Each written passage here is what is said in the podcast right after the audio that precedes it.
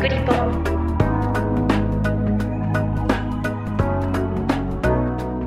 この番組はすべての都道府県や海外約50都市に取材拠点があり全国の新聞社や放送局海外メディアにニュースを配信している共同通信社がお送りします。キクリポでは共同通信が発信するウェブコンテンツ47リポーターズを執筆した記者に記事の内容や取材の経緯、裏話などを同僚である記者が聞いていきます。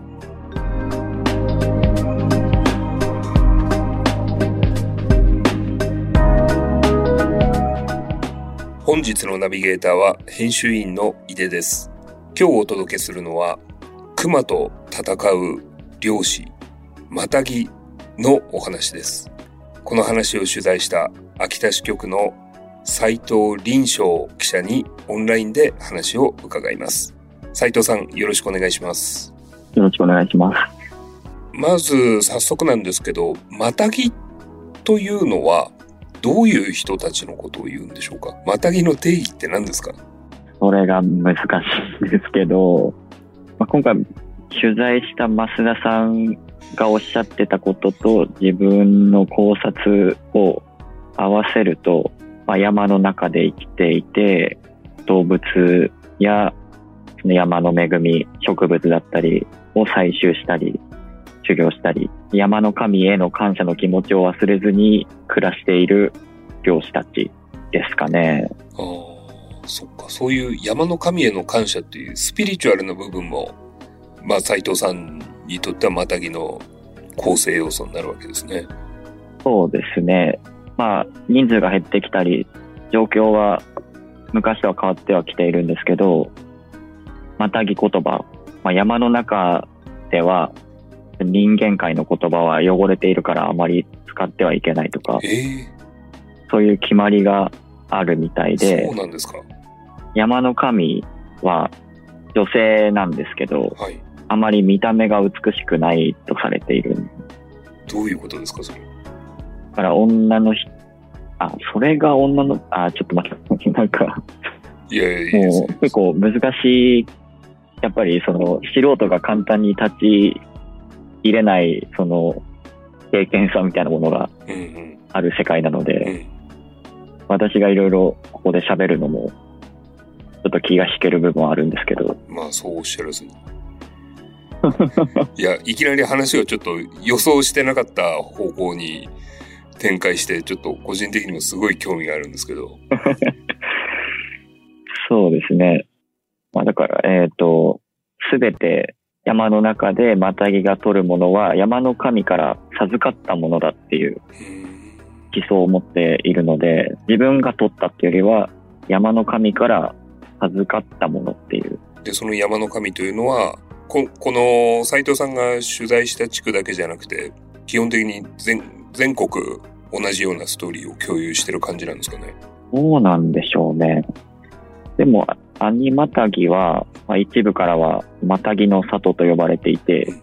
マタギの本家として全国から敬われているっていう話もあるので、アニマタギっていうのが今回斉藤さんが取材したところ、はい、取材した人たちなんですね。アニっていうのは地名ですか？地名です。これどこら辺にあるところなんですか？秋田県北秋田市の兄地区という地区があって、まあ、その中にも分類が3つぐらいあるんですけど、大きくくくると兄またぎというふうに呼ばれています。その兄地区、えー、今は北秋田市と言ってるところ、これ、あ秋田市県庁所在地からどのくらい離れてるんですか？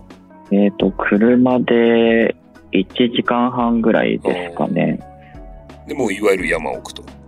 山奥ですね。で、えー、斉藤さんが実際に取材した増田さんという比較的若いマタギの方に密着取材したとことですけれども、どういう方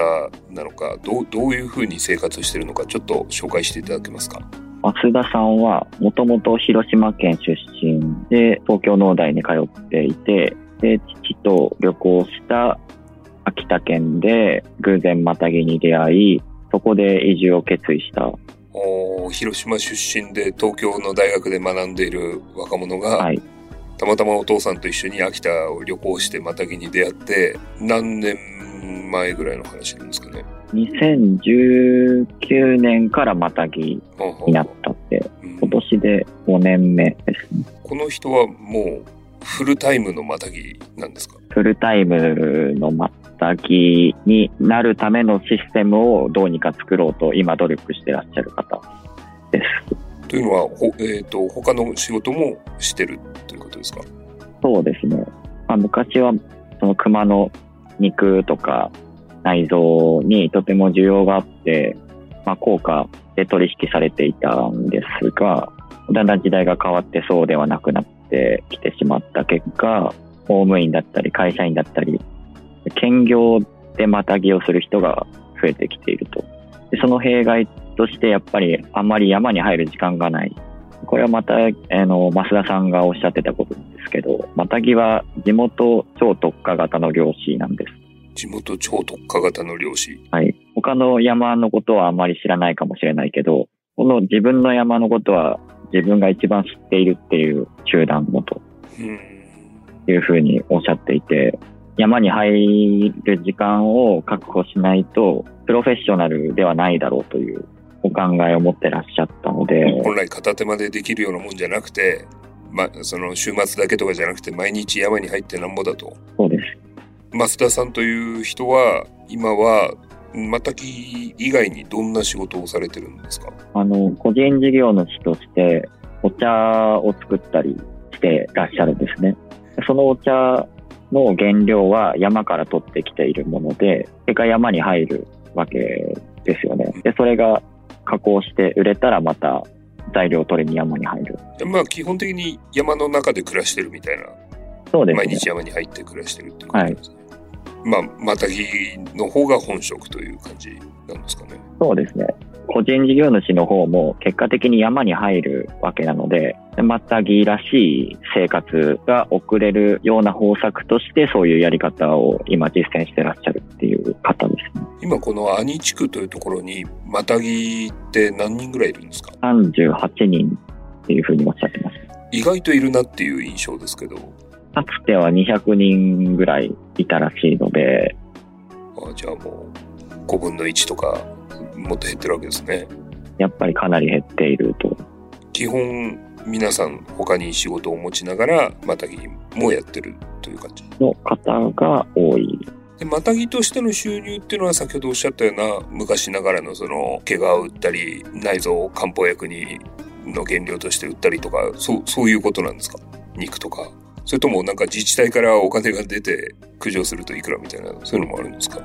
自治体からは日当も出てるんですけど、まあ、それで生計を立てられるほどではなく、あの、ジビエとかもいろいろ、まあ、法律の問題だったり、あの加工するにもいろいろ施設が必要で、何時間以内にこうしてみたいな決まりがいろいろあるので、なかなかそっちも難しいんだよねというお話はされてましたね。基本的にあんまりお金にならないっていう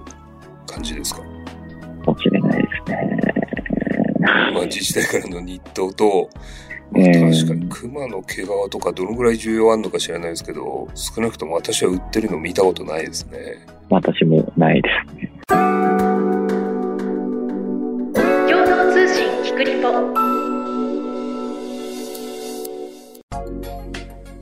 で、この熊といえばですね、去年は非常に印象ですけど、いろんなところでなんか人が熊に襲われるっていうニュースをやたら見たなという印象なんですけど、これは秋田ではどうだったんですか？去年は秋田県では70人が怪我をして、えーそれは全国最多でもあり、秋田県でも過去最多の数字を更新してしまいまし ?70 人っていうのは秋田県でも多いんですね。た。多いです。で、なんか全国的に増えてた印象もありますけど、これ原因っていうのははっきりしてるんでしたっけ？えっ、と、原因はいくつかあるんですが、一つ言われているのは、木の実の不足ですね。今年は熊が最も、まあ、脂質が高くて、冬眠のための栄養になりやすいと言われているブナの実が大凶作だったので、ブナの実が食べられないってなると、まあ、最終的には人里に降りざるを得ない。その結果人身被害が発生するっていう。人里に降りてきて熊さんたちは何を食べるんですか？柿とかお米とか米食うんですか？を食べるみたいですね。へえ。米ってそこら辺になってる稲穂をこう、むしゃむしゃやる。ですね。そのイメージですね。で、柿とかリンゴとかわかんないですけど、そういう果物も食べたりすると。果物も食べる。うん。だからこれだけ熊がその人里に降りてくるようになると、マタギの生活っていうのもやっぱり忙しくなるんですか？やっぱり去年はとても大変な一年だったというふうに増田さんはおっしゃってますかね。マタギっていうのは、なんかその自治体から出動要請を受けて出てくるもんなんですか？それとも自主的にこうなんか山を普段からパトロールしてとか、そういう感じなんですか？マタギは、特にアリに限ってはですけど、猟友会のメンバーでもあるので、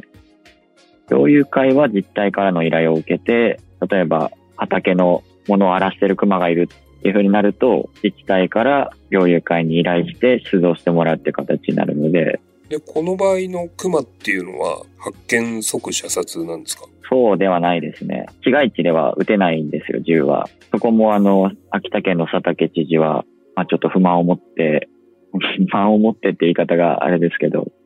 まあちょっと法律を考えてくれないかっていうような発言を過去していたこともありましたけど、緩めてくれないかっていうふうに言ってたこともありましたけど。ええなので、罠を設置するとか、去年はあの、秋田県の三郷町というところで、小屋の中に熊が立てこもるっていう出来事があって、その時は麻酔で眠らせて山の中に連れて行って、そこで駆除したっていう。基本やっぱり駆除されちゃうんですか？そうですね。一度人里の味を覚えてしまうと、餌場に執着する生き物だとも言われていて、また降りてきてしまうで、そうなってしまいがちですね。で、えー、斉藤さん、このマタギというテーマに注目して取材しようと思ったのはなんでですか？まあいろいろあるんですけど、まあ今年はあの、やっぱり人身被害が多くて、今年、去年ですかね。あそうですね、去年。去年は人身被害が多くて、まあ熊との共生ってなんだろうっていうのが、まあ、キーワードとして結構浮上していて、実際に山で暮らしてるマタギはどう考えているんだろうっていうのをちょっと聞いてみたかったっていうのが一つと、一次産業への憧れみたいな、斉藤さん自身の、あ私自身の、なんかかっこいいじゃないですか。まあちょっとやっぱりロマンを感じますよね。でそういう興味から取材することになりました。で、実際見てみてどうでしたか？いやー、ちょっと、私が極度の寒がりじゃなかったら、この道もあるかな、ぐらいで。そんなに寒かったんですか？えー、冬山に一緒に入ってたんですか？そうです。え、けど、まあその寒さを除けば、この道もありかもと。どんなところに魅力を感じたんですか？まあ、増田さん自身の人格というか、もうお話伺う中で見えた部分もあって、ちゃんと自分がどう生きるかを真摯に考えている姿勢というか、そういうのが、なんだろう、かっこいいなと思った部分があったんですよね。増田さんという人は一人で山奥に暮らしてるんですか？えーっと、そうですね。家は一人暮らしへえ。まあ、それは試作にふける時間も多そうですね。多そうですね。そんなところにもちょっと惹かれたり。ちょっと惹かれたり。うんなるほど。まあ、とはいえ、なかなかその、そういう生き方を選べる人ばっかりじゃないと思うんですけど、なんかこう、現代社会に暮らす我々がですね、マタギ的な生き方から学べるものとか、なんかそういうのって感じました？難しいなぁどうでしょうね。あの、増田さんがおっしゃっていることで、共感を覚えたのは、人生が to do list みたいになってきてるんじゃないかっていう話をしてたんですよね。うん。あれをやらなきゃいけない、これをやらなきゃいけないと。うん。うん。まあ小学校の頃からキャリア教育とかをやってうんうん、何歳で何になって、何歳で次はこうしてっていうのを、もっと緩く考えてもいいんじゃないのっていう、一度、あの、道を踏み外したら、もう失敗みたいなものにちょっと囚われすぎてるんじゃないかなっていう話はされていて、ちょっとその一歩引いた余裕みたいなものをもう少しみんな持てば生きやすい社会になるんじゃないかなっていう気はしました。すごく考えさせられる言葉ですね。えー、残念ながらそろそろお時間です。キクリポへのリクエストや感想は番組の概要欄にあるフォームからお寄せいただくか、ハッシュタグキクリポ、ひらがなのキクにカタカナのリポをつけてぜひポストしてください。キクリポ公式インスタグラムでは更新情報をお届けしています。こちらのフォローや書き込みもお待ちしています。ポッドキャストをお聞きいただく Apple、Spotify、Google、Amazon Music など各種アプリでの番組のフォローもぜひお願いします。YouTube でも配信しております。フォローやチャンネル登録いただくことで番組の更新情報が受け取れます。各種アプリで星の評価や番組のレビューもいただけたら嬉しいです。長くなってしまいましたが、今回は秋田のまたぎ、またぎという生き方について、秋田支局の斉藤林章記者に話を伺いました。斉藤さんどうもありがとうございました。ありがとうございました。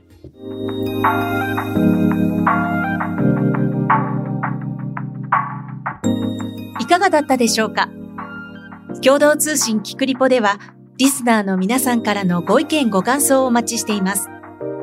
番組の概要欄にあるメッセージフォームからお寄せください。ハッシュタグ、キクリポをつけたつぶやきや、キクリポ公式インスタグラムへのメッセージも大歓迎です。番組やインスタグラムのフォローもぜひお願いします。